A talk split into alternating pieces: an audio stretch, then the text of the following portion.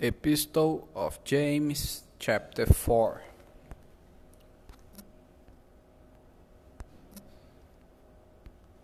Submit our ourselves to God.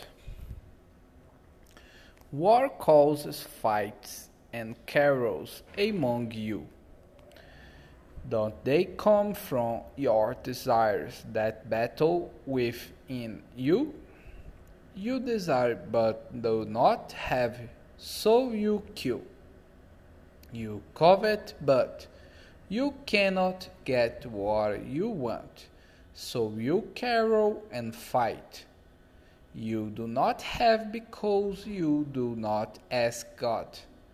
When you ask, you do not receive because you ask with wrong motives, that you may expend what you get on your pleasures.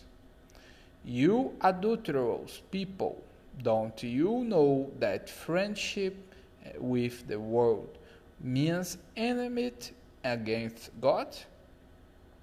Therefore, anyone who chooses to be a friend of the world becomes an enemy of God.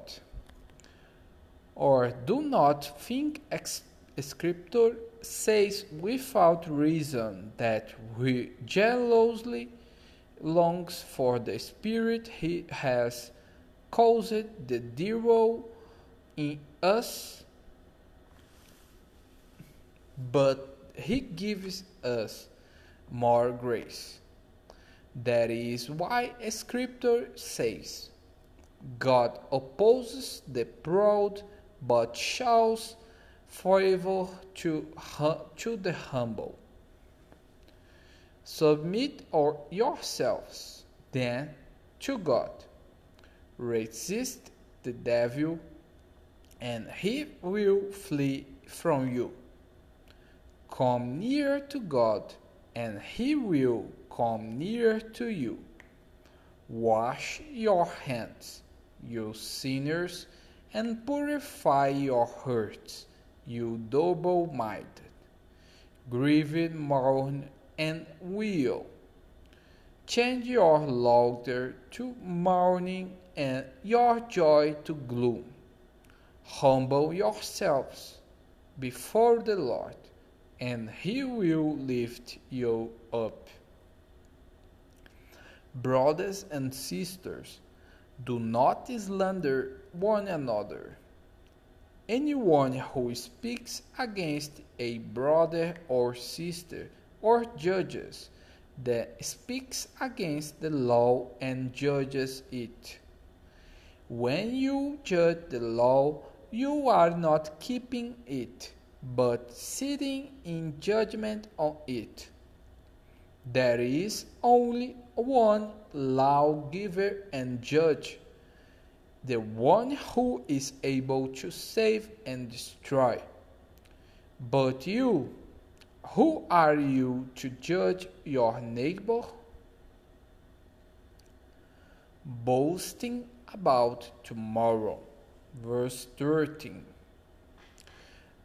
Now, listen, you who say, Today or tomorrow we will go to this or that city, expend a year there, carry on business and make money.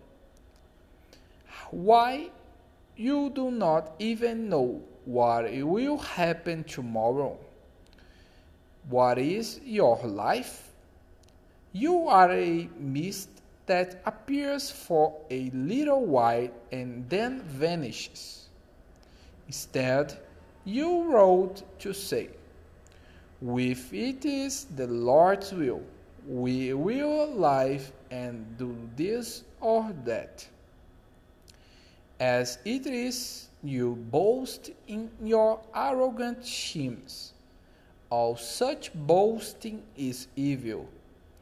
With anyone then knows the good they ought to do and does do it, it is sin for them.